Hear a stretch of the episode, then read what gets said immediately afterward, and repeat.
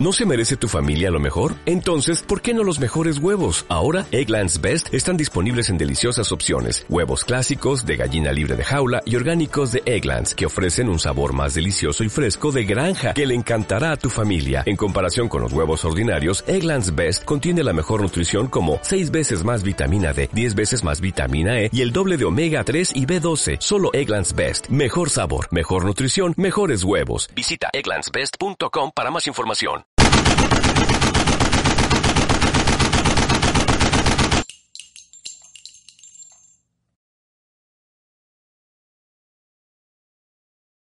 Bienvenidos a En el punto de mira Reload. Noticias. Análisis. Debates.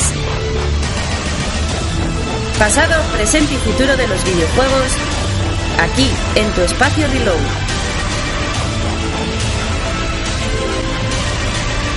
Nosotros no te cobramos por darte placer. En el punto de mira Reload.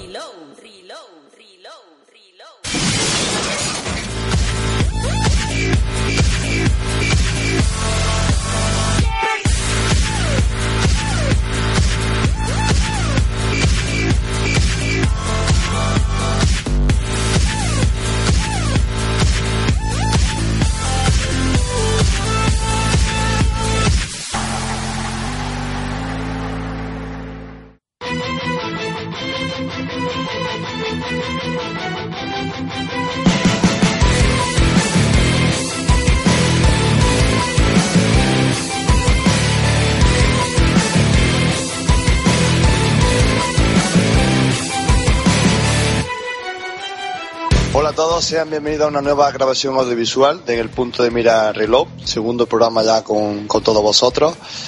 Eh, bueno, soy Capi, ya me conocéis de entre los programas y demás. La primera vez que, que presento el, eh, el podcast, por así decirlo, este mini podcast, que para el que no lo haya escuchado, pues surgió simplemente para dar otro tipo de contenido a lo que es el punto de mira y para dar frecuentemente, con más frecuencia de la que estábamos dando, el, el podcast del punto de mira, para dar ese tipo de contenido ¿no? que tanto nos, nos pide la gente y que por circunstancias personales, laborales, familiares de cada uno, pues no podríamos ya dar cada dos semanas. Luego ya se fue yendo a cada tres y ya pues digamos que nos cuesta un poquito más, ¿no? Sacar ese programa adelante. Además de que ya lo veis viendo, ya lo estáis viendo eh, programa tras programa, que cada programa cada vez dura más, cada vez tiene más edición, cada vez tiene una serie de entradas más curradas, más, más tracks, por así decirlo, y eso, quiera que no, pues también eh, hace que cada programa dure muchísimo más, ¿no? Y se nos vaya el tiempo y la preparación a, mucho más. Eh, cuanto más calidad queramos aportar, pues obviamente se dilata más el tiempo. Y para evitar esos periodos tan grandes de tiempo entre programa y programa, pues decidimos hacer este tipo de programa ¿no? más, más ameno, más rápido y en las que podemos tratar y, eh, y probar otro tipo de cosas, ¿no? Como por ejemplo el caso de eh, presentar el programa a cada uno de nosotros. Iremos presentándolo, iremos también eh, haciendo un- el programa que más o menos nos guste a cada uno, ¿no? Es lo que, lo que intentamos. Y bueno, sin más dilación, voy a empezar a, presentar ya cada uno de nuestros compañeros que estamos hoy por aquí. Por ejemplo, Gapés, ¿qué tal estás, colombiano? Bien, bien, bien. Es raro acostumbrarnos aún al, al reload, a este nuevo formato, pero que justamente tiene lo chulo en eso, en que cada programa es diferente porque, porque capta un poco lo que es eh, el toque personal que le puede dar cada miembro, ¿no? Eh, vemos el anterior y escuchamos este que estás haciendo tú y, y, tiene otra dinámica, así que súper chulo y supongo que la gente lo agradece, amigo mío. No, totalmente, ¿no? Es lo que se trata, dar cada uno su, su toque, su punto de... Por ejemplo, Marco, a mí me encantó la primera vez que lo escuché, no, no había presentado nunca, y le da ese toque no más pausado que no tengo yo, porque yo soy muy loco, yo empiezo a hablar y lo primero que se me ocurre ahí lo, lo suelto sin más.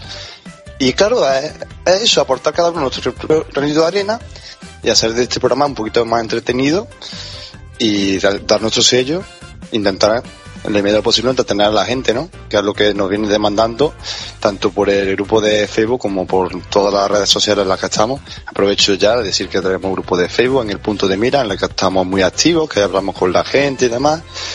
y tanto por ahí como por YouTube, eh, iBox, el programa aparece en todos sitios, ¿no?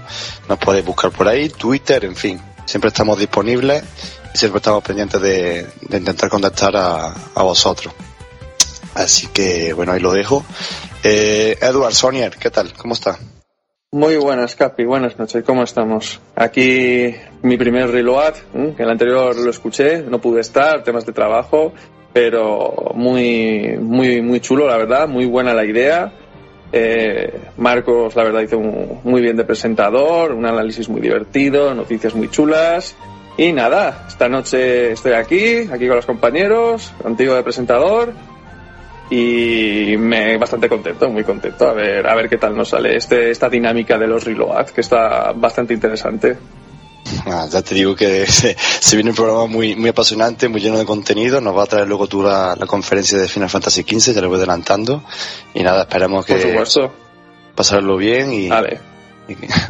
Y, darle a la gente un poquito de, droga, ¿no? Como ellos nos dicen que necesitan droga. Ay, ay, droga, droga, droga Sonier, a darle caña.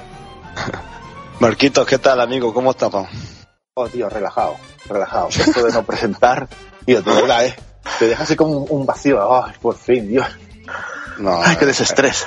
Es que es normal, tío, llevar el programa para adelante, yo no sé caso cómo lo hace el tío. Bueno, ya lleva muchos programas, ¿no? Se prepara muy bien el tío. Pero yo estoy ahora mismo Tienes que ver, en tensión, nervioso, muchas veces no sé ni lo que decir, pero bueno, ahí voy tirando para adelante. y, nada, oye, hay muchas reservas por lo que he visto en el grupo de Facebook que tienes tú, ¿no, Marco? Mucha, mucha polémica, muchas ediciones coleccionistas, mucha ostentosidad, más que Gapes. Sí, lo estoy, lo estoy estudiando ahí con Gapes, estamos mirando el, mercado a ver cómo, cómo está el tema porque fluctúa, ya que lo fomenta lo, fomenta Nintendo yo siempre he sido de Nintendo desde chiquito pues digo yo hostia pues vamos a hacer mercado no vamos a hacer mercado Mucha especulación, ¿no? Sí, pero la, realidad es que me gustan tanto que me las quiero quedar. Hombre Esa es la putada. ¿Cómo que hombre claro, Gapé? Si tú eres el primero que con tu tienda virtual que estás por ahí siempre mochila en mano, gorrita, ¿no? ¿Eh? Coño, de, algo tengo que vivir, amigo mío. pero, pero, la manta en el suelo y los amibus. Pero déjame, déjame decirte que lo que ha hecho Nintendo con Fire Emblem Fate ha sido una guarrada lo digo ya desde aquí, una guarrada tamaño Hombre, sin, extendernos porque... Asquerosos. Yo te digo que yo tengo todos los Fire Emblem, es una de mis sagas de culto y yo me quedo sin esa edición, lo cual es lamentable, tienes toda la razón. Hay que extendernos más, porque si no se pone esto muy troll. Eh, si llevo yo el programa será el programa muy troll, tampoco a eso. Así que vamos a empezar ya con las noticias. Vamos allá.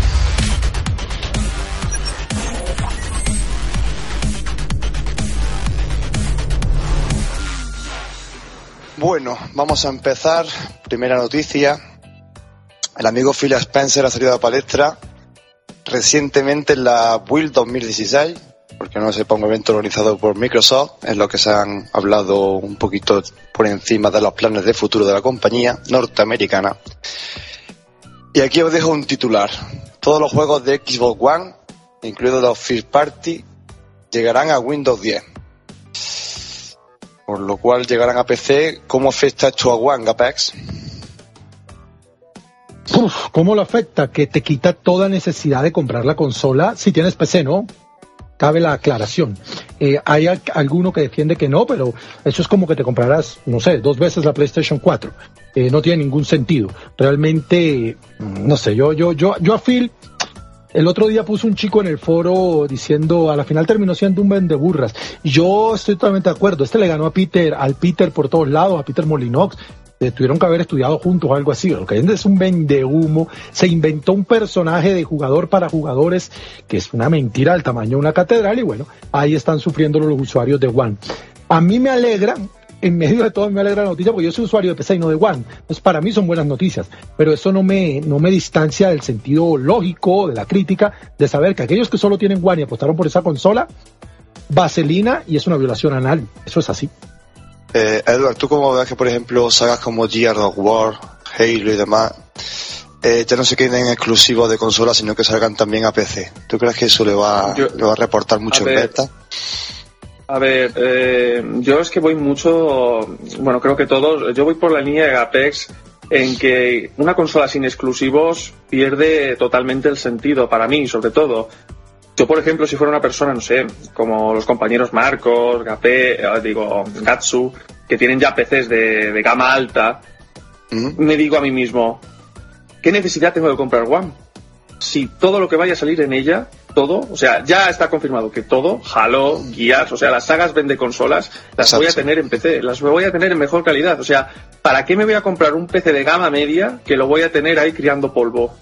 No sé, no me, no, no entiendo este movimiento. O sea, lo único que veo es que eh, Microsoft lo que quiere es fortalecer Windows 10, quiere hacer algo, una especie de, de Steam, eh, y, y dejar de lado One como, como consola en sí.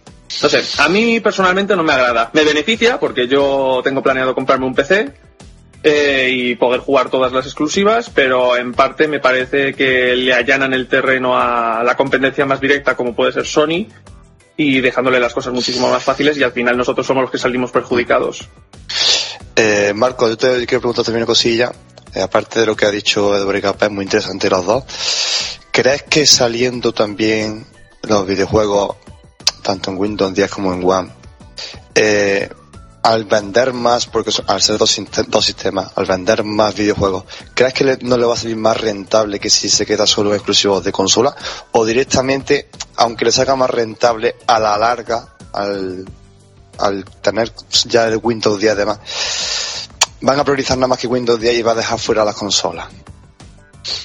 ¿Crees que puede ser un movimiento bueno a, corto plazo, pero a eh, largo no? ¿O al revés? Normalmente en cuanto en cuantos más locales vendas un producto, eh, más venderás. Eh, eso es lógico. O sea, si, eh, si dispones del mismo producto en, One que en PC, pues evidentemente, aunque sea poco, aunque sea poco, venderás más. hombre, también hay que decir que normalmente estos juegos que está, que está sacando Microsoft para, para PC, hay que resaltar que normalmente solamente los está vendiendo en la Windows Store y con unos requisitos de PC que yo no sé, a mí me parecen exagerados para, para los juegos que son. Pero están pidiendo bastantes requisitos. Bastante máquina. Y sí, y están vendiendo el eslogan como, claro, tú no, no puedes pretender eh, jugar a, estos juegos en un PC cualquiera, o sea, para eso tienes la consola que te cuesta 350 dólares y no gastarte 900 en un PC. Eso es el eslogan de, de ellos. También es cierto que existe una cosa que, bueno, ya es muy recalcada por todos, que tú te puedes comprar los juegos en PC si te sale el Halo, que todavía no han confirmado Halo, pero el Jazz of Wars o otros juegos que sean online, a no ser que se les ocurra la brillante idea de que por Windows Store o por lo que sea, también hay que pagar, hay que pagar live, en PC no te cuesta el online. Imposible que vaya a pasar eso, Marcos. Bueno, con, con, Microsoft todo es posible. Mientras que en consola todavía hay que pagar live para jugar online. Pero sí, existe, existe esa, esa diferencia, esa clara diferencia entre mm, una consola de 300, eh, yo me imagino que dentro de poco o, en L3 bajarán de precio y lo dejarán ya definitivamente en 300 dólares o, menos puede ser, la consola. Y, y con ese con un precio muy muy muy barato o sea es como decir eh, jugar en, en, en, lo básico o irte a PC y jugar ya en, en lo vamos pero pregunta para 4K. ¿Qué cuesta el gol? Pues, al año. Pues, Unos 50, 50 euros. 50 euros. 50 euros. Una generación de 5 años, por ponerla bajita. 5 por 5. ¿Cuánto te dan dólares entonces? 250 pavos. Correcto. Si pones a tus usuarios que compraron el mismo juego, el mismo juego, en One y en PC, y unos juegan evidentemente gratis online y los otros no, a la larga, cuando cierra la generación, esa consola no costó 300 dólares. Esa consola costó 600, porque tuviste que pagar 300 dólares, 250 dólares durante su periodo de vida para jugar esos juegos. Así que aquel que tuvo un PC de 800 o 900 para correr esos juegos, realmente no se, no se distanció tanto en el precio 100 o 200 euros de lo que le costó al otro jugar. Y sobre todo y jugando en una plataforma que es multiplataforma, que va a jugar otros juegos, que va a ver porno, que va a hacer trabajos de la oficina, que entonces, ¿para qué sirve One? Y sobre todo Gapé, ahora que encima también tienen los exclusivos que iban a hacer en One, ¿no? Las free party. O sea, que ya te pueden decir las la personas que, que decían cosas, no, porque yo me lo he comprado por los exclusivos. Todo súmale que el precio de salida digital y físico en PC siempre es inferior por lo menos 10 dólares. Mm. Por lo menos, por lo menos así lo manejan la mayoría de las empresas, no sé Microsoft. Pero tú vas a comprar Batman eh. en PlayStation 4 y te vale 65 pavos, 70. Lo vas a ir a comprar el día de salida en, Steam y cuesta 60. Ah, que son 5 o 6 pavos de diferencia. Sí, pero si sumas sobre un catálogo de 60 juegos en una generación, ¿cuánta plata fue? Porque es muchísimo dinero. Pero, a ver, pero yo, a la larga habría que ser tonto para tener One. Vamos a claro. Sí, pero Gape, yo a lo que, a lo que quiero eh, llegar es que si tú tienes un buen PC, es de estúpidos comprarte una One.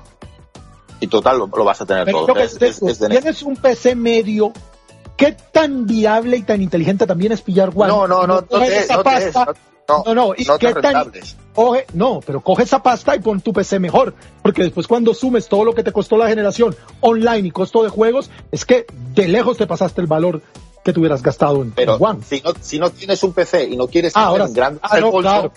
entonces esa... hombre, si tienes un Nokia 1100, claro, cómprate una One, que está más o menos tecnológicamente parejo. Bueno, o sea, a lo que vamos, a, los campesinos. ¿Qué queda para los campesinos? Bueno, troleada aparte, en realidad eh, eh, es, eso lo que se reduce, a lo que se reduce, ¿no? Eh, cada uno tiene sus propias posibilidades económicas y, y Phil, pues, por así decirlo, eh, mm, deja a, bueno, pone los jugadores de un PC por un lado y los jugadores de consola por otro, ¿no? Limitados por, por esa economía o por su forma de jugar. Que muchas personas, pues, como Gaso, por ejemplo, que prefiere algunos tipos de juegos para jugar en consola y otros tipos de juegos. se llama Bueno, vamos a, la siguiente noticia. Eh, antes de ayer viernes tuvimos la primera análisis de Quantum Break. No sé si lo, bueno, no sé, no, lo habéis seguido bastante bien de cerca, mucha polémica. El nuevo juego de Remedy tan esperado y una media de 8, más o menos, ¿no? En análisis algunos 8, 7 y medio, 8 y medio, en fin, una media de 8. Eh, Edward, por ejemplo, ¿cómo ves esta nota? ¿Esperaba algo así o, mm, relativamente bajo para las expectativas que estaban puestas en el título? A ver, yo la verdad, eh, yo creo que este año Quantum Break junto a Gears of War 4 eran los dos buques insignia de Microsoft tanto para PC como para, como para One. Y claro, las expectativas evidentemente eran, eran altas, como las podemos tener en otros, en otros muchos juegos que están por salir. Y claro, este tipo de notas, eh, siendo la desarrolladora que es y tal, pues te pueden dejar un poco frío. A ver, como mínimo te podías esperar que fuera un buen juego. Eh, pero las expectativas estaban muy, muy altas. Eh, claro, yo puedo entender la decepción. O sea, yo si fuera usuario de One o de PC, yo sé que me lo compraría igualmente. Porque vamos, eh, un 8, pues mira, es la misma nota que le podría dar a un Infamous. Eh, y son buenísimos juegos. Eh, pero claro, el problema que ha habido en realidad han sido, yo creo, las expectativas de la gente porque yo creo que esperaban un juego de nueve y medio, algo así, no sé, lo que fue en PlayStation 4 un Bloodborne o lo que fue en Wii U Bayonetta 2, ¿sabes? Y desgraciadamente Quantum no lo ha sido. Eh, Marcos, ¿tú también crees que aparte de la nota de la nota que se le ha puesto al juego, ya no venía también la gente un poquillo quemada de la noticia anterior sobre Quantum, ¿no? Eh, ese doblaje que no ha venido al español, sino al español latino, eh, la serie que viene aparte para descargar por detrás, eh, el juego que viene a 720p, ¿crees que también eso, mm, no sé si en el análisis ha podido influir, pero por lo menos el, al ver la gente ya el juego lo ve con distintos ojos. Eh, ¿Piensas también un poquito como yo o, crees que no tiene nada que ver simplemente que es que mm, han analizado el juego y en realidad pues, es un juego bueno, pero un 8? Eh, no, no, no, creo que haya influido en, lo que es la, la nota, de, o sea, las notas de prensa, eh, no creo que haya influido eso. Además que tú lees, si tú lees el análisis, eh, no, lo digo tanto por la prensa, sino no, y es que no aplicaría no aplicaría, por ejemplo, a la prensa gringa que le da igual que no llegue en español y le clava la Yo lo decía más por las personas, no. Por la... A ver, no, a ver, que no llegue en español. Yo creo, yo creo que el, problema radica más bien es que las expectativas de la gente eran demasiado altas. Y al ver eh, eh, o leer los análisis de la prensa han dicho, uff, esto no va a ser el mega hit de One que esperaba. Claro. Exacto. Es un buen Puede pasar un poquito como de orden, ¿no? En ese sentido. Sí, exacto, exacto. Las expectativas estaban por las nubes y la realidad es que es un buen juego. Porque un 8 es un buen juego. Sí, eso también quería decir, mm, quería dar romper una lanza a favor del juego, ¿no? Porque aquí estamos hablando de que un 8, que puede ser una decisión y tal, pero en realidad un 8 es una nota de, de, buen juego y de imprescindible, vamos, totalmente. yo, no creo que sea para rasgarse la vestidura, Capé, no sé si estás de acuerdo. Claro, ¿cuántos juegos tú y yo hemos hablado de forma privada que nos gustan o que son juegos fetiches de una generación para nosotros? Y cuando vamos a ponerle una nota hipotética, siempre le ponemos 7, 5 o 7. Es que ahora resulta que si los juegos no son el puto Bloodborne y son un 9, 5, entonces es una mierda. Porque esto se convirtió en una mar, en una, en una lucha de los usuarios por demostrar quién tiene los juegos más brutales de la generación y, y, hacen un flaco favor porque resulta que si el juego no es de 9 ya nadie lo quiere comprar. Es que te, tengo noticias, varios de mis juegos favoritos de la generación pasada, yo tampoco les pongo por encima de 8.5, porque es que estamos hablando 9, 9, 5, 10, estamos hablando de juegos que pasarán a la historia, obras maestras cosas de este tipo. A mí me parece que la, cuando yo vi los análisis, yo dije, coño, es un buen juego, o sea, hombre, yo tampoco es que me fíe mucho de análisis ni me guíe, pero todas sí son, de todas son una referencia. Uno dice, bueno, resulta que el juego no es tan malo eh, como, como, como algunos hubieran querido que fuera, lastimosamente. Por eso me parece que la comparación con el Desorder es bastante injusta, porque el Desorder fue lleno de fallos. Este parece que no está lleno de fallos, simple y llanamente. Eh, lo que pasa es que la gente se esperaba el Bloodborne One, ¿no?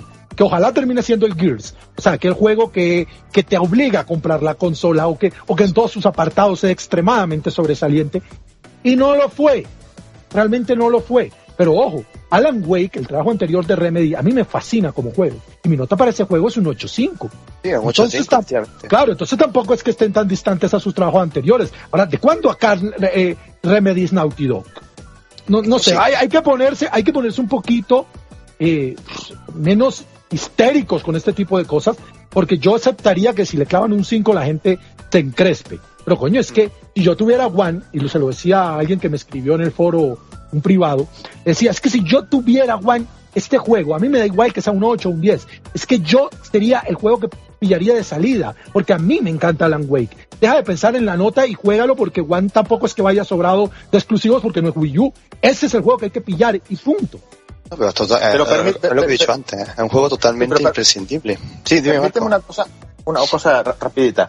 Eh, hay una hay una de las críticas que aparecen en todas en todas las, revistas de prensa incluso incluso gringas perdón eh, y es que le achacan que sea corto o sea que te, dure entre 8 y 10 horas el juego la historia unas 8 horas la mayoría de análisis sí vale yo no, sé lo que pensará ni Edward ni, ni, Gapex pero a ver si un juego te llena si, un juego te llena y tiene o sea, te da una curva de dificultad o sea y, y te entusiasma ¿qué más te da lo que dure? Es que parece ser que un juego tiene que durar 40, 40 horas para que sea bueno, tío. Ah, yo lo veo una... A mí... De duración lo veo normal. Del Para el tipo de juego que es, yo lo que leí, por ejemplo, en las pocas páginas que yo me referencio, que son, que realmente, digamos, les creo bastante, son tres de juegos en español y IGN la versión norteamericana, porque la española es un puto circo. Y la versión norteamericana de IGN le achaca como problema grave que se casualiza mucho como shooter que las coberturas son automáticas y que se pierden cosas, o sea, que tú vas caminando y cualquier cosa que estés cerca. Sí, aquí, se dice, aquí también se dice que es, que es muy fácil. Te, recomiendan que, es muy fácil, que, que esto que tienen los shooters de disparar ciegamente. Que, te, recomiendan, te recomiendan el modo experto, es verdad. Lo, lo quitan, o sea, no puedes disparar de forma ciega. Entonces, hombre, eh, que le penalizan eso. Y eso es así, porque yo no puedo opinar de algo que no jugué, yo también lo penalizaría. Es Correcto. clarísimo. Correcto, por eso que, me permita Gapes decir que ya analizaremos el juego aquí después de jugarlo. Por supuesto, como, como siempre. Y lo que siempre digo, los análisis, por favor, no nos quedemos solo con la nota, ¿vale? Intentemos leer los, los análisis, pensar por nosotros mismos, porque en realidad la nota es subjetiva. Cada uno le da la nota que, que él ve y simplemente eso. Vamos a quedarnos sobre todo con las características del juego, con lo que nos aporta, lo que nos puede ofrecer, más allá de unas notas. Yo creo que las notas eh, están ya pasadas de moda, algo que bajo mi opinión se tienen que quitar ya de los análisis y centrarnos ya no tanto en la nota, sino en una serie de, de características positivas y negativas del juego, ¿no? Luego hacer un balance por nosotros mismos. Pero bueno, es mi opinión. Vamos a pasar con la siguiente noticia. Llevamos una semana en el grupo de el punto de mira un poquito nerviosos, sobrecitados, por así decirlo, un poquito más alterado de lo normal, desde la noticia de una posible salida de una versión de PS4 llamada PS4.5, ¿no? Un nombre que le han puesto así, digamos, temporal, ¿no? Por la que se la conoce. Eh, esta consola, digamos, esta nueva versión, de momento esto es un rumor, ¿vale? Vamos a tomarlo como un rumor. Se dice que se podría visualizar contenido en 4K, como vídeos, series, películas, y que además poseería, aquí viene lo gordo, una serie de mejoras gráficas respecto a su predecesora, ¿vale? La PS4, eh, y de sistema y demás, y mejoraría, entre otras cosas, pues la gafa de realidad virtual de Sony, las cuales están puntito en el mercado, entre otras cosas. Y yo os pregunto, primero, ¿qué veracidad, qué veracidad le da este tipo de noticias? ¿Vale? Y si veis necesario esta nueva versión en estos momentos. Por ejemplo, Edward, tú mismo. A ver, eh, yo la verdad, esto de momento es un rumor, Mm, Sony no ha dicho absolutamente nada de momento, lo cual me medio preocupa después de la cantidad de rumores que hay, así que de momento lo cogeré con pinzas. Eh, y lo que me parecería pues es una guarrada. O sea, que me saquen un modelo Slim, eh, con, me sacan un nuevo modelo de PlayStation 4, una modelo Slim con 2 terabytes o algo de esto. Vale, eso sí, porque ya en PlayStation Sí, ese tipo de Capex. Pero no me saques una PlayStation 4 que su hardware es el doble de potente que la actual. Porque, joder, me siento estafado. Yo me siento, aunque tenga, aunque me hagáis, o sea, claro, y, Edward. Claro, exactamente. Eh, joder, o sea, aunque me hagáis una oferta que tengo que pagar 100 euros de más para tener una más potente, hombre, no es un movimiento que me guste, la verdad. No, no porque ya el tema de las consolas pasaría a ser el como los smartphones, las tablets, y ya perdería esa esencia de consolas y simplemente pasarían a ser PCs. Bueno, hay que decir, Edward, que esa oferta todavía no, no se ha dado. O sea, es, es, un rumor, es un rumor. Sería para, sería para octubre, sería para allá mismo. O sea, después de la E3, directamente ya no lo ponen ahí. Ese tipo de promociones solo se dan países como España o Estados Unidos, donde hay unas tiendas grandes dedicadas al videojuego. Aquí, en Colombia, jamás ha existido algo como plan cambie. Yo llevo mi PlayStation 3 vieja y me... eso no existe. O sea, cómprala de nuevo y cómprala a precio full y aquí vale 650 dólares la PlayStation 3. Esto, sinceramente, capaz, yo no creo que se dé esto aquí, ese tipo de, oferta de, cambio de consola. pero cuando han existido, por ejemplo, cuando hubo lo de...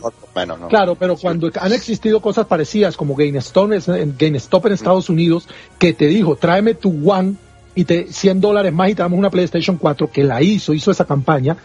Yo, yo lo miraba y yo, yo flipaba porque eso en Colombia es totalmente utópico, imposible. Eso tanto en Colombia, bueno, y aquí tampoco, aquí no creo que yo se dé. Eh, Marco, preguntita para ti. ¿Pero es suficientemente atractivo lo que ofrece la PS4.5K? Bueno, lo, que en teoría va, va, a ofrecerse, ¿vale?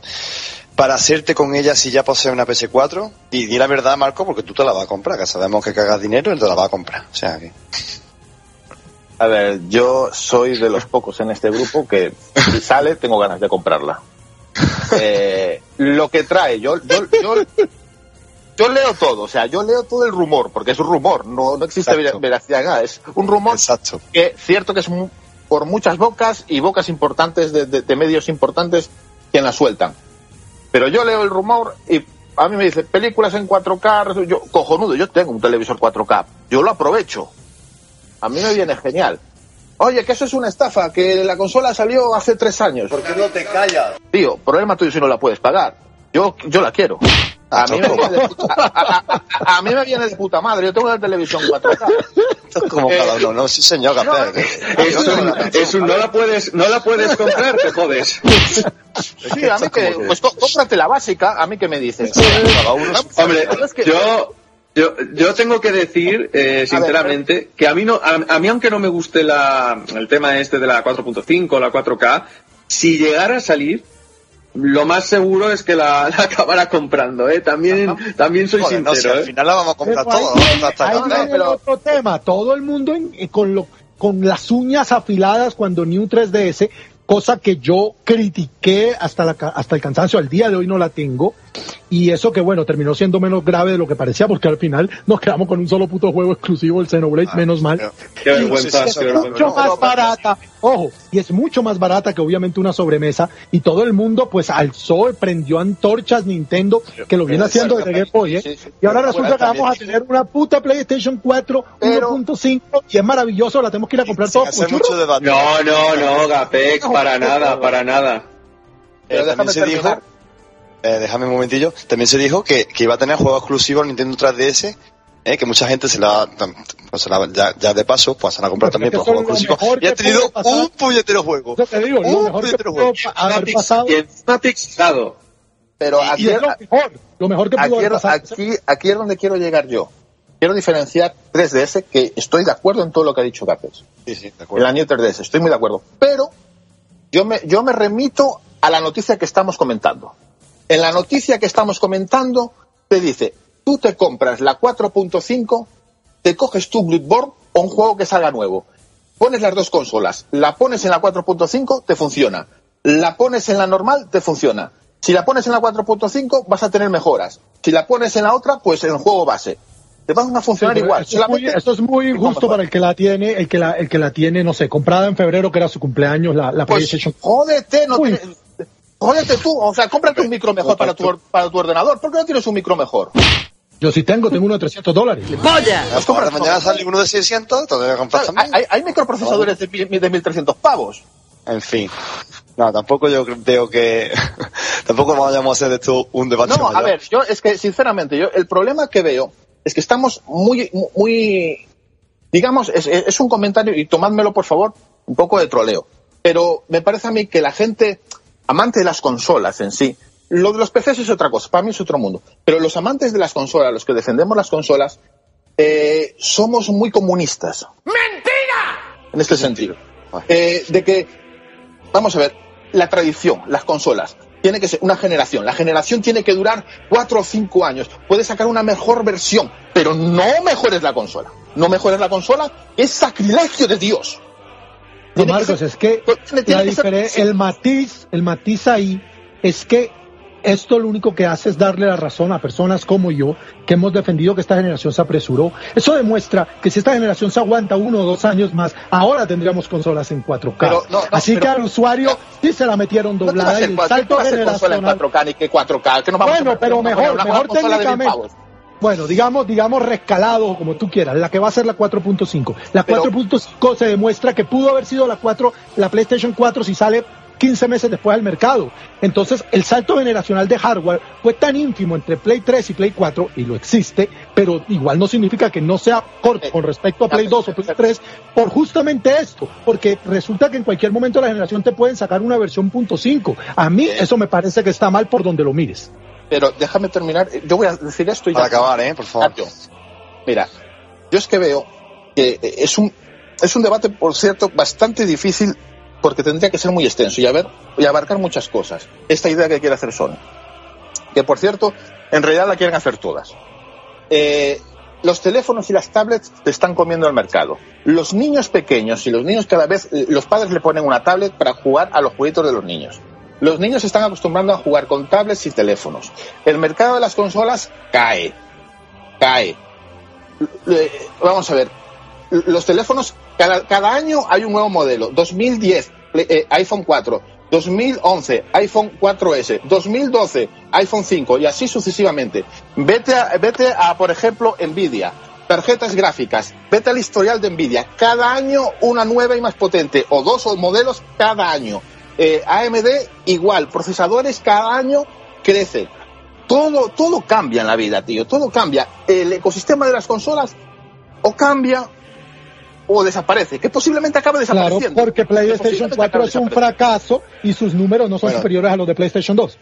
Chavales, quizás también lo que lo que pasa es que no estamos acostumbrados en el mundo de las consolas que se actualicen, ¿no? Por lo menos los de sobremesa hasta tal sentido. Aunque bueno, también tuvimos una época y puede volver a darse, ¿no? La Mega Drive, con el 32X, con una serie de cosas de, ¿Y de dispositivos. Claro, ¿Dónde que puede darse y, y vamos a ver por dónde las sale. consolas les quitan lo que las hace únicas y especiales, me voy a PC y se acabó toda la mierda. Sí, pero si se Correcto, actualiza, para es- eso es, mejor un, es que, mejor un mira, PC. Para eso actualizamos mejor- un PC y ya, pues ya que de paso, pues Lo mejor, es que si esto, medida. lo mejor es que si esto es real, si esto es realidad, lo mejor es que lo hagan. Y yo los animo a hacerlo, que se atrevan a hacerlo, y el público dirá si este es el camino o no es el camino. Bueno, eh, para acabar, Marcos, creo que tienes por ahí una, una encuesta de una pregunta que hice sobre este tema de la PS4.5 y nada, me gustaría que nos, que nos la trajese y sobre todo, como siempre, saber eh, el- la opinión que tienen la- nuestros seguidores, la gente, con su porcentaje y demás y que saque algunos comentarios de, de algunos de ellos. Así que te doy paso. Sí, déjame comentar una cosa curiosa de esta encuesta. Eh, y es que el resultado no tiene nada que ver con los comentarios. Resulta que lo que los comentarios se oculta la gente, Marco. Pues no lo sé, no lo sé, no lo sé. Eh, bueno, la encuesta radicaba en, bueno, ¿qué, le parecía a la gente? Pues esta PlayStation 4.5. Eh, yo voy a ir de menos a más, evidentemente. Eh, la que menos, menos apoyos tuvo es la que decía que muy pronto para sacar una revisión si deberían esperar más. Y esto fue un, un 3.9% de, de la encuesta que participaron 103 personas, hay que, hay que decirlo. Esta es la que menos, menos apoyos tuvo. Luego, en tercera posición, eh, hay una opción que es eh, una opción más, eh, una revisión como otras tantas, sin más. En esta fue el 8.7% de las personas quien, quien la apoyó. Luego, la segunda, la, la segunda más votada, la, que es una magnífica oportunidad para hacerse con una mejor versión de PlayStation 4. Esta la votó el 16.5% de la gente. Y la que, la que barrió, la, la número uno, es la que dice que es una canallada al usuario actual de PlayStation directamente. Un 70.8%. Bravo, bravo. Genio, de Genio. Aplastante victoria de, de eso, ¿no? Que lo ven como una estafa, digamos, una canallada. Ahora me van a decir que soy partidista, porque esto ya me, me goleó mal.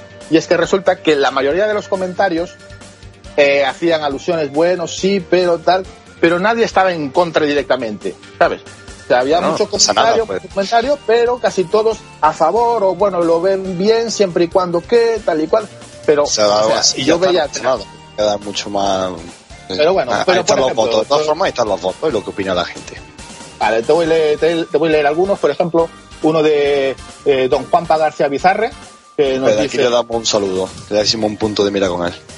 ¿Qué dice el amigo Juanpa? Eh, a riesgo de resultar impopular y siendo poseedor de una PlayStation 4 de salida, he de decir que no veo problema alguno en la creación de un sistema más potente. Con una condición, por supuesto, no dividir a la comunidad de usuarios y con todos los juegos que salgan de ambas versiones con posibilidad de tener la mejor calidad gráfica eh, de la nueva sin, eh, sin, sacrificar la experiencia de la anterior. O sea, lo que yo haría muy acertado, mi punto de vista. Comparto 100%. Luego, pues otro, nuestro, nuestro amigo Antonio Bellido, que nos dice una revisión que aumenta la capacidad de la máquina es simplemente bueno para el que no la tiene, pero una gran canallada para el que apostó por, por la original de salida. Mm. un poco como New 3DS, aunque claro, a Nintendo no solo se le perdona, sino que se le justifica. El resto son escoria. Aún así, canallada. Bueno, una opinión muy personal de, del amigo Antonio sobre, sobre Nintendo, pero bueno, sí que comparto lo que ha dicho él, ¿no? Que, puede ser una buena oportunidad, a la vez que también un poquito de, putadilla, ¿no? Para los que tienen una PlayStation 4 hasta hace poco como Japón, ¿no? Que si se llega, llega a saber que va a haber una revisión o una posible revisión, pues se espera un poquillo mal, hombre, pero bueno, igual que yo. Eh, y, y, te voy a leer una última, por ejemplo, una que es de Josué Araya, que dice, me parece que es como dice la opción 1. Y Sony, hasta que se pueda arriesgar a que la gente le dé la espalda y no compre, es una consola más. Eh, aunque es poco probable, al menos espero que los juegos funcionen en las dos consolas. Espero que la nueva eh, se vea mejor, eso sería lo, menos malo de los que tenemos la vieja PlayStation 4. Pero bueno, mayoritariamente, por lo que estuve leyendo en todos los comentarios, porque los he leído todos, viendo, la gente no es que esté en contra de, sino que si sale, que, que los, todos los juegos que salgan funcionen en las dos. Que no se haga exclusivo de la nueva solo. Sí, eso sería una gran putada. No, eso, no, creo que eso pase. Eso es básicamente lo que pide la gran mayoría. Bueno, para terminar, eh, solo añadir que también salió a la palestra el amigo Phil Spencer argumentando que a él no le gusta mucho eso de realizar un nuevo modelo punto 5, en el caso de que fuese de One. Que no le gusta eso de... genio de la mentira y el engaño y Coño, pero si fue el primero que lo dijo. Un momentito, por favor. Claro, y es el presidente de la empresa, ah, de, la competencia y resulta que fue la, empresa que impone el modelo y que aparte ahora va a pasar los juegos a, una versión superior como PC. Ah, eso es un... Yo me preguntas de eso, tío, pero no has podido ya, yo sé que te, te has visto ya la lengua. Tío, es que, es un farsante, Dios santo, qué actor. que DiCaprio ni que nada, este señor hay que darle el Oscar, se inventó el papel, el personaje este que es un jugador y que y resulta que es un corporativo peor y más asqueroso que el que lo, es, lo que dice que nada de quedarse a media ¿eh? o de ofrecer algo que no sea una auténtica mejora. Ah, claro, que se pone que la mejora sea realmente para, que te meto la cabeza, se basta las bolas, claro, hombre, es un genio. ¡Qué cabrón! Así que nada, ahí lo, ahí lo dejamos al amigo, al amigo Phil Spencer. Y bueno, vamos a hablar ahora de la realidad virtual, ¿vale? Y, aquí le vamos a dar paso otra vez al amigo Marco, que nos, nos trae una interesante comparativa entre los distintos modelos que hay en el mercado ahora, por lo menos los, más representativos, y, y, para ver, para poner un poquito en situación de cuál nos puede convenir más, poder elegir, eh, ver las diversas características que ofrecen cada una, cuál se puede más o menos abordar nuestros gustos. Así que nada, Marcos, te dejo con, con este tema? Nada, simplemente comentar a la gente eh, datos que, bueno, seguro que la mayoría los conoce, pero aquí vamos a, comentar en su grosso modo sobre las tres más, eh, más importantes. Quiero comentar aparte la que se llama VR, que básicamente es un utensilio que te hace falta un teléfono móvil eh, compatible, un S6, un S7 o un Note 5, para, para utilizarla como gafa de realidad virtual dicen que está muy bien y cuesta 99 euros, o sea, muy recomendable. Pero bueno, es una experiencia aparte. Aquí lo que vamos a comentar básicamente es la, las HTC Vive, las Oculus Rift y la PlayStation VR. Eh, déjame comentar eh, primero básicamente las características por encima de, de, cada una de ellas. Por ejemplo, la, la, la PlayStation VR tiene una resolución de 1920 por 1080, eh, mientras que eh, Oculus Rift y Vive tienen la misma resolución, que es 2160 por 1200. Eh, o sea, las de PC tienen una mayor resolución que PlayStation VR. No es grande, muy grande la, diferencia, pero se podría llegar a notar.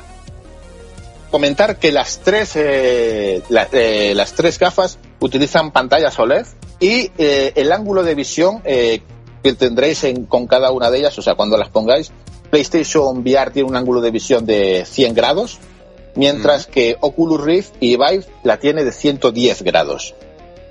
Ambas ¿Crees que tres... notará mucho esa diferencia, Marco? Mm, a ver, no creo que la notes en su... a grosso modo no lo vas a notar de una manera muy, muy, muy alta, pero bueno, algunos eh, que sean muy tiquismiquis y que se pongan muy ojo a visor, pues posiblemente se, se, la, se la encuentren. Eh, también decir que las tres versiones eh, funcionan a 90 hercios, eh, lo recomendable mínimo mínimo 60, pero las tres funcionan a, 90 hercios. pone, pone aquí de requisitos de PlayStation VR que llega a 120, pero bueno, es entre comillas eso de, 120. también comentar que las tres, bueno, las tres gafas, ninguna es por eh, por onda, ya todos necesitan cableado y ya os digo que podéis buscar en internet el vídeo de cómo se conecta por cableado eh, PlayStation VR, que ríete tú de la película El laberinto. Eh, pero bueno, comentar que por ejemplo la HTC Vive tiene un precio de unos 980 euros, mientras que las Oculus Rift, sí, mientras que las Oculus Rift tienen un precio de 740 40 euros y la, el modo más económico para, para iniciarse eh, serían pues los 400 de PlayStation VR. Eh, la diferencia que nos encontramos en esto de los precios, y porque también son tan altos, eh, tanto HTC Vive como Oculus, y es que estas gafas no las puedes ir a comprar a la tienda. Solamente las puedes comprar bajo pedido por web y según vayan fabricando, porque no, no se hacen en cadena ni, según las vayan fabricando te las van mandando. O sea que aparte de pedirlas tienes que tener paciencia a, que te lleguen. Si hay mucha demanda, pues más vas a tener que esperar. Mientras que PlayStation eh, VR la vas a tener en, octubre en cualquiera de tus tiendas. O sea, puedes ir y comprarla tranquilamente. Aunque Marcos, Oculus, perdón que te interrumpa, porque bueno, viene acaso, Oculus anunció ayer o hoy que, que, bueno, y me parece un movimiento inteligente de cara a una competencia, digamos, más, cercana con, con Sony, que las Oculus tendrán envío gratuito a cualquier parte del mundo a partir de ahora. Así que eso es un, pues una buena eso, noticia. Eso, eso, sería, pues estaría muy bien, sobre todo en Europa, porque en Europa tenemos que pagar impuestos. Vienen desde Los Ángeles. Eso, y eso, y eso reduce, reduce. Sí, sí, justo, justo leí la noticia hoy en, en, en Eso es muy, muy, muy buena noticia. Es muy, buena, noticia, de cara a la competencia. Correcto. Eh, comentar que tanto, bueno, el desembolso de equipo que tienes que tener eh, para que te funcionen estas gafas, evidentemente, tanto en HTC Vive como en Oculus necesitas un PC para que funcione, evidentemente, y necesitas un PC de, una, de un coste medio de unos 1.200, 1.400 euros mínimo para, para que te funcione. Mientras que en, bueno, la PlayStation, pues ya sabéis cuánto cuesta, 350 euros es lo que te puede costar el, utensilio. Cierto que hay mucha polémica porque el pack de la, de la gafa de PlayStation no viene incluida la cámara. La cámara, exactamente. Imprescindible para que funcione. Eh, Ni el mando. Se dijo, eh, bueno, eh, se dijo posteriormente que va a haber packs que le incluyan. ¿Por qué no lo incluyen de salida? O sea, en la, en la principal porque eh, si os recordáis o rememoráis a viejos podcasts del punto de mira, que ya lo comentamos, eh, allí por el mes de, marzo del 2014 se comentó que la demanda de las cámaras de PlayStation 4 estaba siendo brutal. Eh, la propia Sony no daba hecho con la demanda. Entre Europa, América y Japón se han vendido millones, estoy diciendo millones, no miles, sino millones de ya estas cámaras. O sea, hay un alto porcentaje de clientes que tienen PlayStation 4 que ya tienen la cámara. Entonces han optado por esta eh, opción ya que no le quieren hacer tener a un usuario dos veces una misma cámara. Con lo cual, sí, va a haber packs donde ya incluyan una cámara, pero también quieren dar la opción a que tenga el público que ya tiene esa cámara la opción de comprarse las gafas sin necesidad de tener otra vez el mismo producto. Respecto a los mandos, mientras los, eh, respecto a los mandos, eh, mm, la gente cree que va a ser imprescindible para jugar a, los juegos de PlayStation VR. No, sino para unos juegos muy determinados que los quieran utilizar. O sea, no son imprescindibles. O sea, la mayoría puedes jugarlos con tu mando normal de PlayStation si quieres ganar en experiencia con otro tipo de juegos, pues sí, los MOOC pues te vendrían bien. Y recomiendo a la gente, si quiere utilizar esa experiencia, que aproveche ahora a las tiendas de segunda mano, que ahora te los tienen regalados de precio, antes de que se les ocurra subirles el precio mirando cómo va a insisto que el que va a venir de base, el combo Mood non-shock barato, o sea, la copia del non-shock y el vibrador este de colores de Sony, yo creo que la versión que venga nueva va a ser diferente. Creo que van a intentar dar un elemento diferenciador para que te veas obligado a comprarlo. Soy un creyente de ello. Ahora, ahora bien, yo a la gente eh, que aún no tenga PlayStation 4 y le interese las eh, PlayStation VR para iniciarse, eh, les diría que bajo la información que le hemos dado antes de esta, de la Play 4.5, que esté atenta al E3, que esté atenta a meses antes de salir PlayStation VR, porque si anuncian esta nueva consola Mm, de mejor prestaciones, yo que sé, para noviembre, diciembre o enero, febrero del 2017, por ejemplo, les recomendaría esperarse a que salga esa nueva versión, ya que parece ser, según estos rumores, las gafas funcionarán muchísimo mejor, los juegos rendirán muchísimo mejor en esa, en esa nueva versión. Hombre, es la lógica. Aparte, muy posible que si el rumor es verdad, exista después también un pack de ambas cosas. Como va a existir un, un pack de PlayStation 4 normal en algún momento, está claro. Ah, y nada, totalmente de acuerdo. Para terminar, finalizar que ahora mismo las eh, reservas de PlayStation VR están agotadas en casi todos lados. En Amazon, en Games, en, Francia, en Italia, en, Inglaterra, en Estados Unidos, están, están volando. Cada poco las vuelven a abrir y, y vuelan. O sea que parece ser que la demanda, cierto es que nunca dan cifras, pero la demanda parece ser alta y lo he dicho anteriormente, tanto con HTC Vive y Oculus, toca esperar a que te llegue el turno a que te, a que te las hagan y te las manden. Y así es el panorama de la realidad virtual. Pues muy bien, Marco. Sobre todo nos quedamos con, con, esa idea, ¿no? De que la gente, antes de que pedir la, la VR, si no tienen un Play 4 y demás, eso, que, que vean el E3, que vean si hay una posible revisión de la consola, que vean muchas reseñas, mucho análisis, eh, que escuchen opiniones de gente que la, ha probado. Nosotros también hicimos un podcast hablando sobre nuestra experiencia en la Madrid Gateway de, de la VR con la, con las gafas de Sony Y, nada, evidentemente. Por, supuesto. Y, que lo piensen muy bien antes, ¿vale? Que no, no se tiren a la ligera porque quizás luego se lleven un, chasco o quizás no, ¿eh? nunca se sabe. Eh, vamos con la siguiente noticia. Bueno, más que noticia, quisiera yo traer, ahora que viene el, eh, bueno, ahora que estamos ya inmersos en el mes de abril, eh, digamos que este mes de abril viene muy apasionante en cuanto al lanzamiento de videojuegos, nuevo, con el nuevo Ratchet Clank, sobre todo con Dark Soul, con Quantum Break, con Yokai Watch, en fin. Y al hilo de esto, eh, pues hemos creado una, una encuesta en el, grupo de En el Punto de Mira.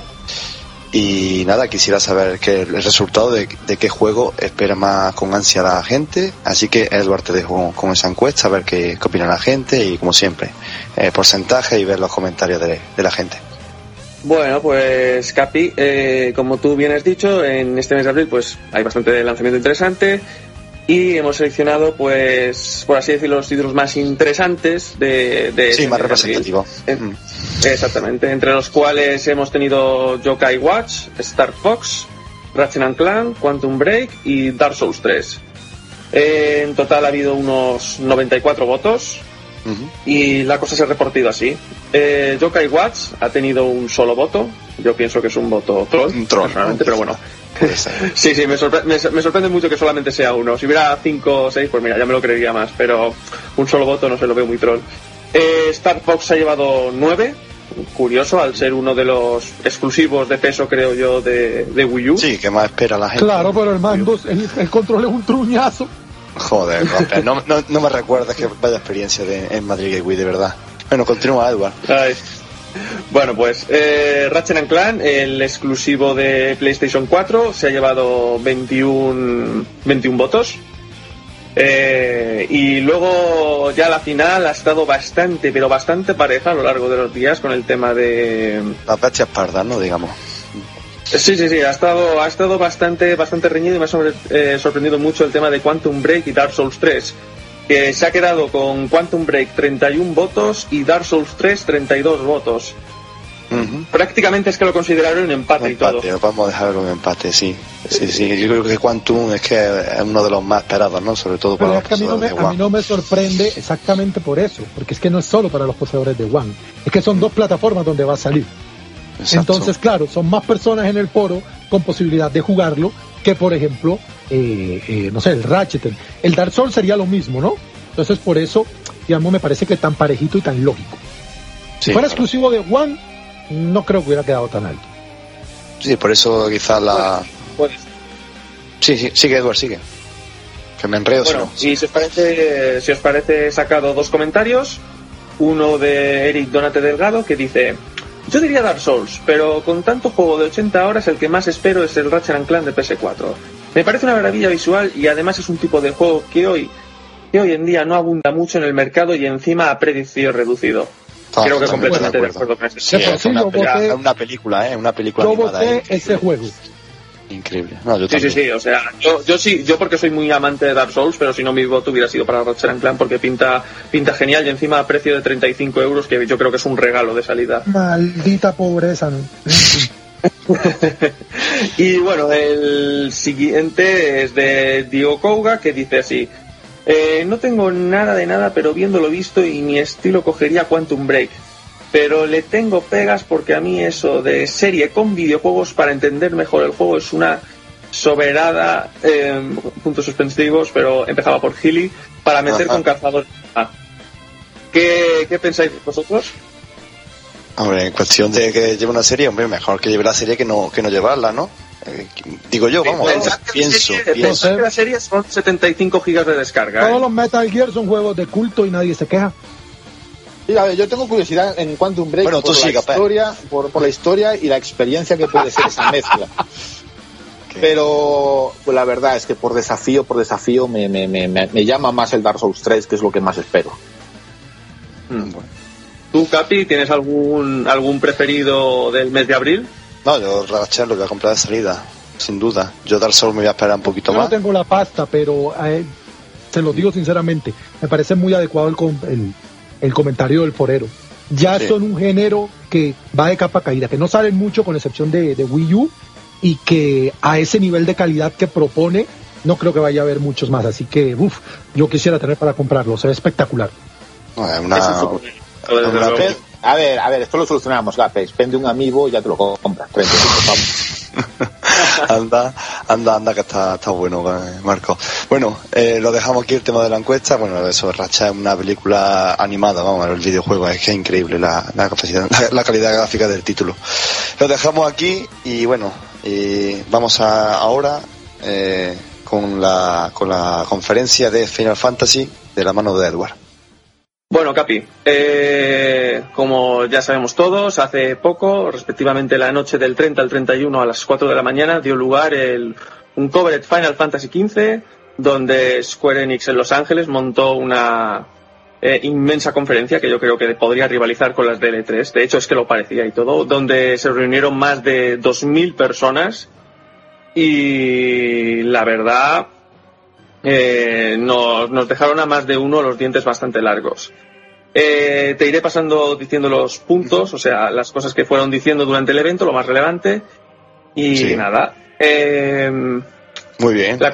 Dos horas duró, ¿no? Me, el evento, como Una, en, realidad, en, realidad se en realidad se suponía que iba a durar unas dos horas, porque luego hubo posconferencia. Eh, pero más, ya te digo que el evento, una hora y cuarto, hora y veinte fue lo que duró. Bastante, bastante. Estuve, estuve ahí, estuve ahí a las 4 de la mañana sin dormir con mi café y, viéndolo. Eh, pues te digo, eh, el evento empezó con una emotiva e inesperada aparición, la verdad. Eh, el mismísimo Hironobu Sakaguchi, padre y creador de la saga Final Fantasy, que sin duda con el discurso que nos dio nos digamos, ayudó a creer, para todos aquellos que tenemos dudas, en el resurgir de esta saga, que lleva de capa caída eh, ya desde, desde lo, yo creo que desde la época del 10. del 10, eh, claro. Eh, exactamente. también recibimos, también estaba entre el público el ilustrador Yoshitaka Mano, que nos pudimos ver eh, en la pantalla una, una de las ilustraciones de, de, su arte, bastante, bastante preciosista, con una imagen en 3D espectacular. de por sí el steel cover de la edición, de una de las ediciones va a ser imagen de a mano, o sea que una cosa. Exactamente, esa misma imagen que se vio. Eh, ¿Qué más? Eh, incluso nos llevamos la sorpresa de que el mismísimo Nobuo Uematsu, eh, el famoso compositor, eh, hizo su presencia y eh, digamos que nos pidió disculpas por no poder haber participado en este, en este Final Fantasy XV. que sin ningún duda dio más que su visto bueno, que bueno, ya sabéis que para Final Fantasy XV la compositora que hay es Yoko Shimomura, que vamos, compositora de, de la saga Kingdom Hearts y de otros tantos, eh, y vamos, yo como, como opinión personal, para mí está incluso al mismo nivel que, el propio Uematsu, porque la verdad es impresionante el trabajo de esta mujer. Bueno, nada más eh, terminar estas presentaciones y, estos invitados de lujo. Eh, ya vimos el primer tráiler de, bueno, el primer tráiler de la noche de Final Fantasy XV titulado Reclaim Your Throne eh, bastante espectacular. Vimos, pudimos ver invocaciones como Titán, eh, los escenarios, bastante espectacular y sobre todo cómo, cómo ha evolucionado el, el tema del motor Illumination Game desde, desde el episodio de eh, también luego nos sorprendieron con que llegaría una especie de serie anime eh, compuesta de cinco episodios eh, titulada Brotherhood, Final Fantasy, eh, que presentaría a los cuatro protagonistas del juego, en la cual se distribuiría de manera streaming completamente gratuita y cuyo primer episodio ya estaba disponible desde esa primera noche. Ah, pero eso va a salir en Blu-ray después, ¿eh? Muy interesante, muy interesante. Sí, seguramente. Eh, de hecho, creo que con la versión coleccionista. Eh, yo, la voy a tener. Ni tú. No hay problema. Eh, sin embargo, esta serie no sería la única adaptación animada que recibiría Final Fantasy XV, ya que se confirmó en ese mismo evento que durante este año, prácticamente oficialmente en verano, tendríamos disponible un nuevo largometraje, largometraje la película. digital eh, exactamente, llamado eh, Kingsglaive, eh, que contará con, con voces de, de famosos actores como Lena Headey o eh, Sam Bain, eh, bueno, que creo que la conocéis, es, en los últimos años son actores bastante famosos eh, conocidos de Juego de Tronos. incluso tuvimos a Aaron Paul, el coprotagonista de, Breaking Bad, creo que todos también lo conocemos, que se han encargado de, las voces de algunos de los personajes más importantes de este de este de esta película de animación en 3D que la verdad el tráiler pintaba, pintaba espectacular. Mucha sorpresa por lo que veo, mucha sorpresa, muy bien. Sí, sí, sí, tenía, la verdad, la verdad el evento venía, venía muy cargado. Mm. Eh, bueno, la película, la película se estrenará antes de, la salida del juego.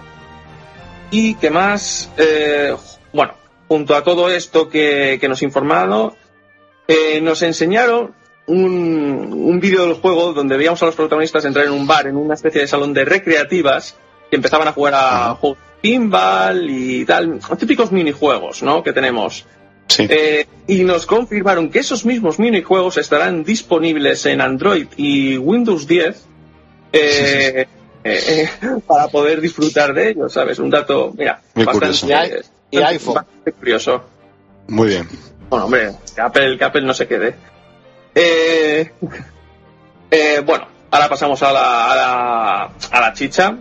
Sí, lo que todo el mundo espera, ¿no? La fecha de lanzamiento, ediciones y demás, ¿no? Antes, antes de eso, sí, sí, sí, exactamente, Capi. Hombre, y pusieron a eh, disponibilidad una demo, ¿eh? Casi nada. Sí, sí, sí. Eh, bueno, primero empezaron con el tema de las presentaciones de las ediciones coleccionistas o ediciones especiales, en cual eh, la primera que fue presentada fue la que has comentado tú, Gapex, la Deluxe Edition, que venía con un steelbook, con el arte de a mano, que más más? Banda sonora, ¿no? me parece que trae. Ah, no, sonora Te viene, te viene la película, la película. Ah, la película, sí. Exactamente, te viene la película y contenido DLC. Sí, que es la que vamos a pillar nosotros. Bueno, tú la tienes reservada, creo. Yo esperaré a ver. Si la mía, la mía ya está, ya está más que reservada.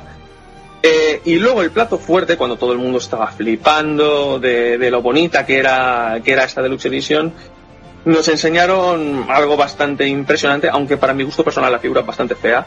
Eh, una edición limitada a 30.000 unidades, que es la Ultimate Collector's Edition, la cual se vendría a componer de todo el contenido de la Deluxe, exceptuando la Steelbook, ya que te vendría con, con dos Steelbooks, en las cuales se incluiría la serie animada, las películas, el juego y la banda sonora en físico. Bastante contenido DLC una figura de Play Arts del protagonista Noctis, de estas articuladas, que bueno, están bien, pero la verdad, a mí personalmente me gusto, nunca, nunca me han gustado las figuras articuladas. Y eh, al precio de 270 euros. perdona, Edward. Que bueno, mucho tela. Marco. Perdona, también trae un bonito y gran libro de arte. Libro de arte, sí, el libro de arte, eso es verdad todo eso bien empaquetado. Joder, es que, es que por ese precio debería traer una rubia 34 doble No, pero Gapel, Marco ya, ya, la tiene. O sea, Marco ya sabemos que, para él su, su, Final Fantasy bien con la edición coleccionista lo tiene ya, ¿eh? con la, la 170. Es, es más, también tengo la de Deluxe. especulativo, ¿no, Marco? También, tengo la de, también tengo la de Deluxe. Pero Hemos creado un monstruo, me cago en todo. Pero, sí, pero es que, sí, pero es que la de Deluxe está reservada para Gapers. Vale, perfecto. Muy bonito, bonito gesto. te cortamos. O sea que está, estate tranquilo. Eh, creo que las que las reservas de esta, de esta edición creo que duraron menos de un día, demasiado tiempo. Yo reconozco que aquí ni se consigue ni dudo mucho que se vaya a conseguir, o sea. No, Gapex, es en la tienda, es en la tienda de Square Enix. Si no la consigues ahí, no, solamente la conseguirías especulada. No, no, pero ya sabemos ni la, la versión que te vas a pillar tú, la que dice Marco que reservó, entre otras cosas me deja, me deja Stone Cold frío como la piedra. Eh, aquí es que ni siquiera, o sea, yo tenía la esperanza de conseguirla después del lanzamiento teniendo un poco de suerte, pero bueno, ahora me quedo más tranquilo. Bueno, eh, bueno, después de enseñar estas ediciones más que tentadoras, por fin llegó, que eso parecía el panel de fin de año, madre mía, eh, la esperada fecha de salida que como ya se filtró iba a ser el 30 de septiembre de este año. Ya es la fecha oficial para, el lanzamiento del juego. Que una espera de 10 años, es que aún no me lo creo. Ya queda poco, queda poco. Ya queda, ya queda menos. Apenas un poco, poco más de seis meses y ya, ya será mía. Eh, lo que también hicieron, otra, otra de las sorpresas de la noche, fue la confirmación de, de una demo, una demo técnica, eh, llamada Platinum Demo, una especie de, episodio independiente que no estará en el juego y que no representa para nada eh, la versión final del juego, y en el que podremos disfrutar la aventura original ya disponible, o sea, desde esa misma noche Mm, que estaba el evento ya estaba disponible tanto en Xbox One como en PlayStation 4, completamente gratuita esa, esa demo que jugué, vamos, nada más despertarme porque yo ya no podía, no podía más, me tenía que ir a dormir. en el que si la completamos podremos desbloquear contenido inédito del propio juego final cuando, cuando lo tengamos. Que por cierto he de añadir que tras jugarla mm, bastante, bastante impresionante, temas de iluminación, eh, el tema del frame rate es bastante más estable, o sea, creo respecto a lo que pasó en el episodio de Uskay. Se nota ese cambio que han hecho en el sistema de combate que yo creo que ha ido a mejor en vez de esa especie de cosa rara que hicieron, bastante, que era bastante lioso y la verdad bastante bastante bien. Pero como ya os digo es una demo técnica que dura es muy cortita. Te puede durar 20 minutos si vas rápido y 40 si vas ahí eh, inspeccionándolo todo. Pero bueno mm, bastante interesante y con muchas ganas de, que llegue ya la fecha del juego. Ah, yo la probé. Yo probé la para apuntarlo rapidito. Yo la probé inmediatamente eh, a mí me encantó la parte artística, bueno, era como para sacarse la polla y mostrar un poco física y tal, eh, pero el diseño hacía lo Lewis Carroll, a lo País de las Maravillas, muy influenciado por Kingdom Hearts, ¿no? Está más que claro. Pero eh, piensa una cosa, Gapes, eh, no, no, me va a decir que no, tiene nada, que ver no, no, pero yo sé que, hombre, yo lo sé, pero me digo que me gustó lo que vi en la demo, no estoy hablando del juego, de la demo. Eh, lo que no me gustó es el sistema de combate. También es verdad, algo que hay que ser justo, que no es lo mismo con un solo personaje que con cuatro en tiempo real y tal. Vale, lo que pasa es que a mí no me gustó, me parece... Ah, joder, es que yo no termino adaptarme a este tipo, a este tipo de, de, sistemas, pero bueno, es una cuestión de gustos. A mí me pareció una, es una cuestión más personal, sí. Pasto, sí. Mm, está, vuelto, está vuelto viejo ya, está vuelto viejo. Sí, sí. Pero bueno, esto es cuestión de gustos, como dice Apex. A mí, por ejemplo, el sistema táctico no me gusta de los, de los RPGs, pero bueno, mm, como todo. Va, va por gustos. A mí me gustó, sobre todo la parte del combate con, con Noctis ya, ya por el final del juego, que ya, ya te enseña más o menos cómo, eh, por dónde van los tiros. Y yo os puedo asegurar que en comparación con, por ejemplo, la saga Kingdom Hearts, que, que el equipo de desarrollo es de, de la propia saga Kingdom Hearts, eh, es bastante más, más estratégico que, los propios Kingdom Hearts. ¿eh? Eso os lo puedo, os lo puedo asegurar. Dios te oiga. Muy bien. Pues bueno, ya, ha acabado, ¿no, Edward? Se ha acabado ya todo lo que era eh, la, conferencia. Bastante, bastante extensa, ¿eh? Bastante, mucho contenido, muchas sorpresas. La, la demo, recapitulando, la demo, la, serie manga, la película, eh, en fin, las ediciones, la fecha de salida. Muy bien, muy bien. La verdad que bastante, bastante buen evento. Exactamente, hay una serie de trailers muy, muy chulos. Y bueno, para ir terminando ya el programa, vamos a dar paso a, la siguiente sección que teníamos muchas ganas, que es análisis retro. Y para empezar esta sesión, nada mejor que, hablar de unos grandes clásicos, tanto de Super Nintendo como de, Mega Drive. Eh, los Tiny Adventures, tanto el Buster Bass Loves, de la mano de, de que nos lo va a traer eh, en Super Nintendo, como del Buster Hidden Treasure para Mega Drive. Eh, Gapex, hablando un poquito de este título de Super Nintendo, este magnífico plataforma. tenemos que decir que no son el mismo juego, ¿eh? no, no, no son. de una forma y el de Mega Drive totalmente distinto. Sí, se, llaman igual, Hombre, originalmente en Japón se llaman igual. Japón no tiene el Booster Boss, eh, no tiene ese subtítulo, se le puso en América, supongo que para diferenciarlo. Realmente el juego se llamó en Japón Tiny Toon Adventures nada más. Entonces, claro, se puede prestar para la confusión, pero son juegos totalmente diferentes. El de Super Nintendo es un juego de 1994, eh, perdón, de 1992. 94 lo vine a tener yo, como a los dos años de haber salido. Desarrollado por Konami. Cuando Konami era grande, hacía cosas como la de la de Metal Gear, la humillación al Kojima inmerecida, cosas como el Castlevania Lord of War este. No, cuando Konami era grande, de verdad, y hacía grandes juegos. Bueno, no busquemos a, no busquemos a, Edward, que, que es santa. tranquilo. ¿Eh? Eh, en esa época, cualquier juego de Konami era una obra maestra y este no se queda atrás.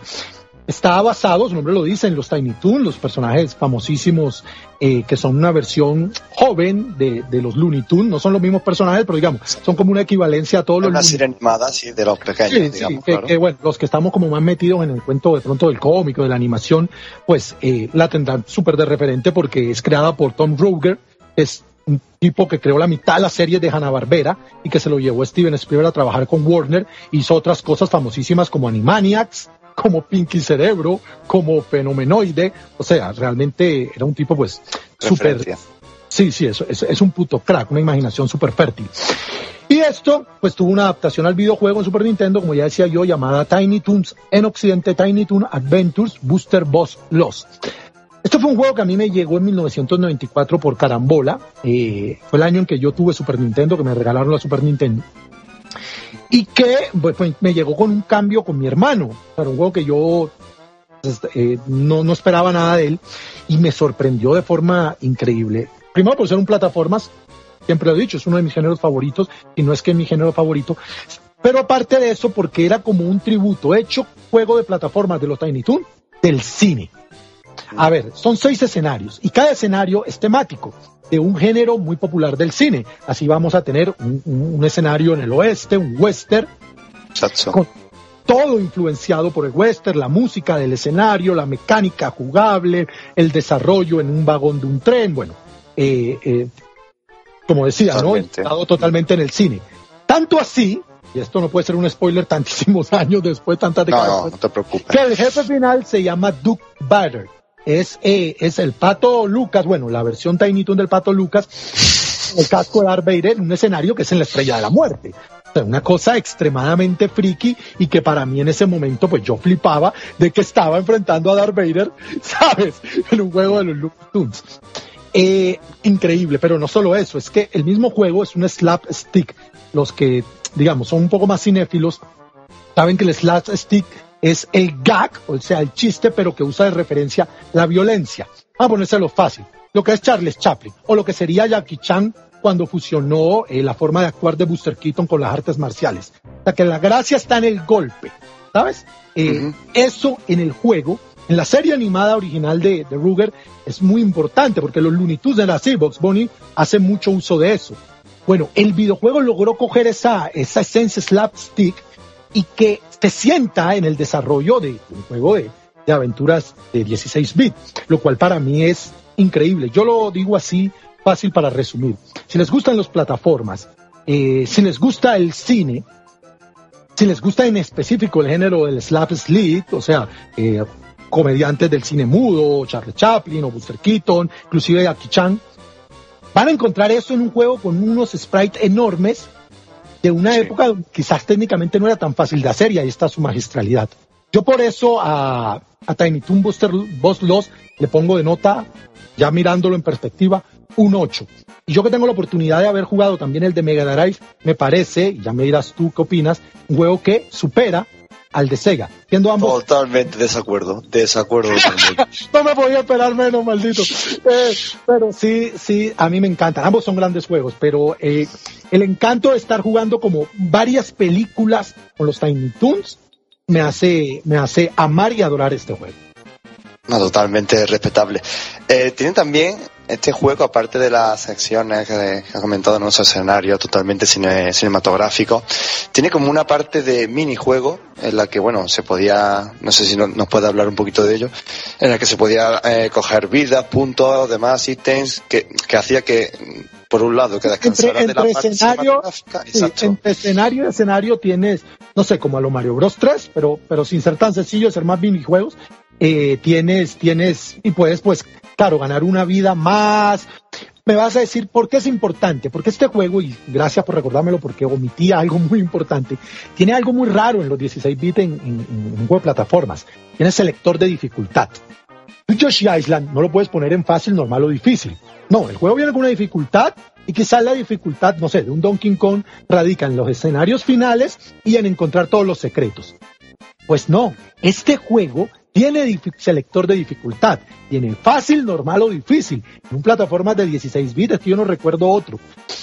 ¿Cómo se Claro, muy extraño. ¿Cómo se hace más difícil? Uno, porque los enemigos son más rápidos y dos, porque tienes menos vidas para pasártelo.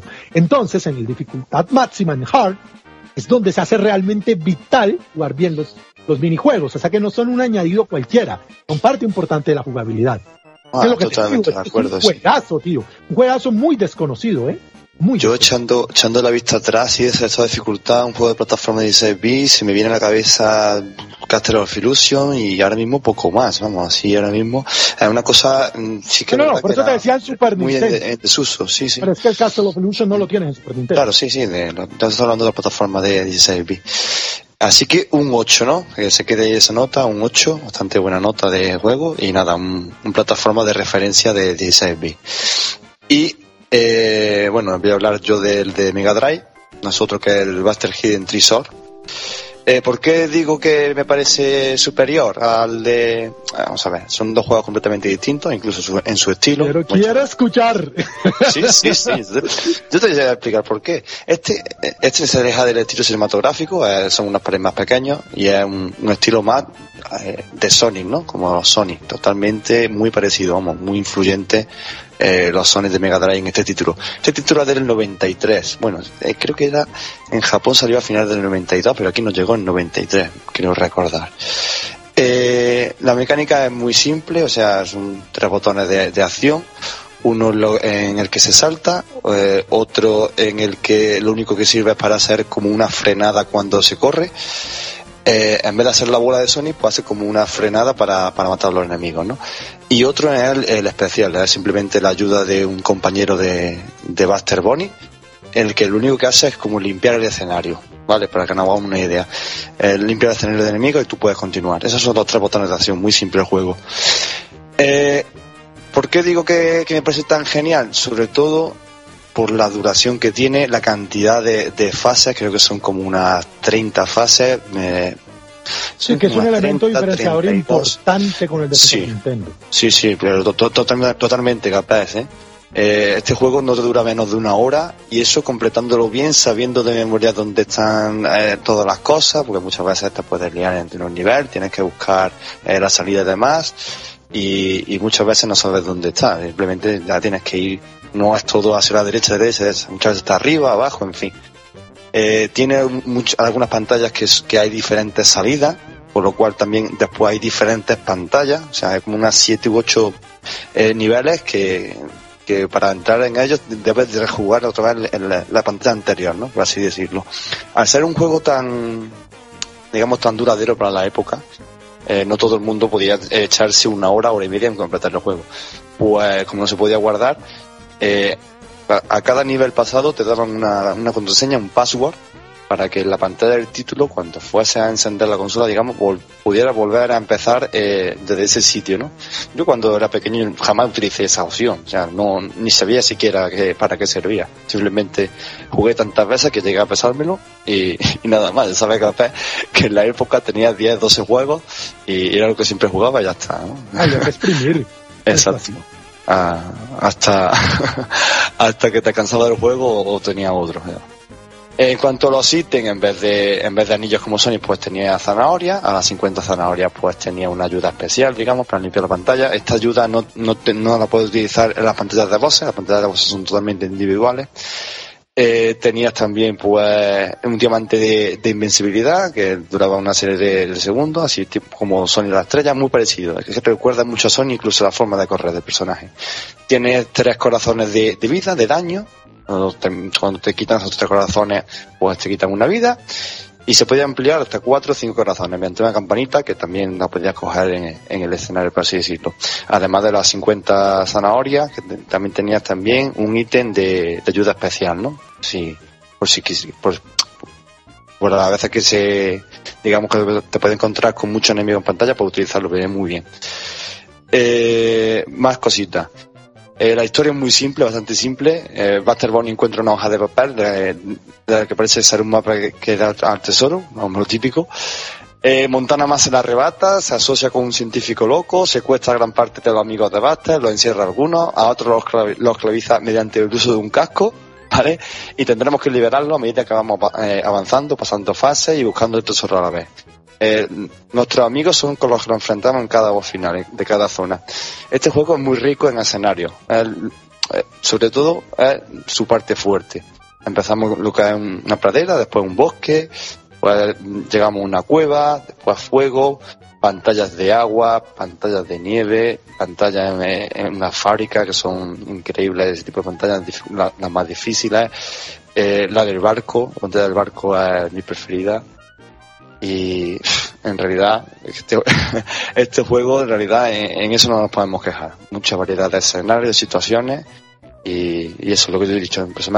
Aproximadamente, son unos 25 niveles de juego normal, Digo normal porque es, bueno, por no repetirme, ¿no? porque muchas veces hay diferentes pantallas y demás. Eh, si tuviese que darle una nota al juego, sería 8.5. No llegaría al 9, pero por poco. 9 sería. no, no, sí, en serio, en serio, capaz. Yo creo que no le ha dado la oportunidad que se merece, eh, no le ha dado un chance tan grande. No, pero, es increíble. ¿eh? Pero es que también puede hacer un, desbalance a, favor del Super Nintendo. Todo el cuento de Star Wars, de las películas, por ejemplo, el escenario del oeste, esa música tan, a, tan, tan, tan a lo spaghetti western, ¿sabes? Pero, y, claro, ahí el, el Yamaha 2612 no se puede lucir tanto en Mega Drive. Yo no lo siento en este juego como por ejemplo en Street of Rage.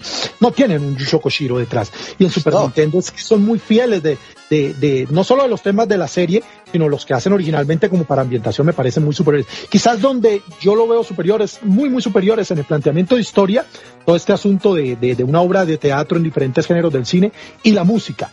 Jugablemente me parece más complejo el de, el de Mega Drive, de por si yo estoy de acuerdo contigo, para mí es como una fusión de Sonic con Wario.